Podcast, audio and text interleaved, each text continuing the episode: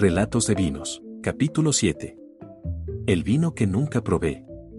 Vino blanco chileno, Valdivieso, uva Chardonnay 2018. Me gusta comprar botellas de vino en épocas de Navidad, puedes ocuparlas para la casa o para corresponder cuando te dan un regalo inesperado.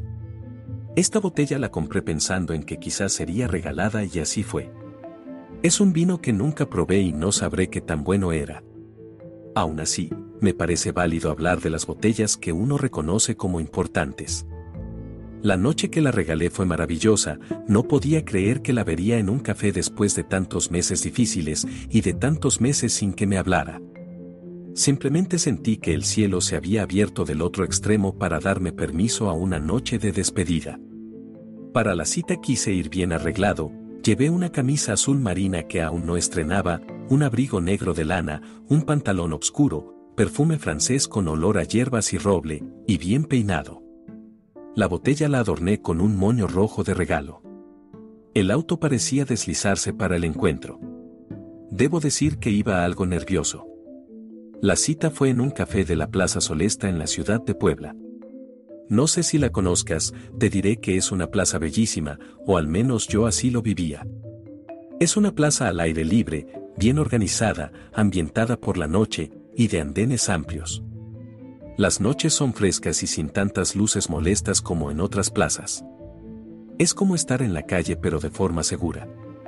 El café tiene vista a la estrella de Puebla, es una rueda de la fortuna, o rueda de observación turística y aquella noche se veía tan majestuosa con sus luces nocturnas. En mi opinión me encontraba en el mejor café de Puebla. La plática fue larga y amistosa, como lo he dicho. Me parecía un permiso especial del cielo y el mismo cielo quiso que fuera en un lugar hermoso. Un ciclo debía cerrarse. Tomamos de menta, que por cierto me quemó la boca, tonterías que uno recuerda. Científicamente si te lo propones como meta se requiere 18 meses para desintoxicarse de los efectos del desamor. El desamor es cuando ya no te quiere cuando sobras en su vida, cuando no te contesta, cuando dejas de ser tú e intentas ser alguien más para obtener su atención. Cuando empiezas a creer que se ha vuelto una obsesión y tienes miedo de convertirte en una molestia.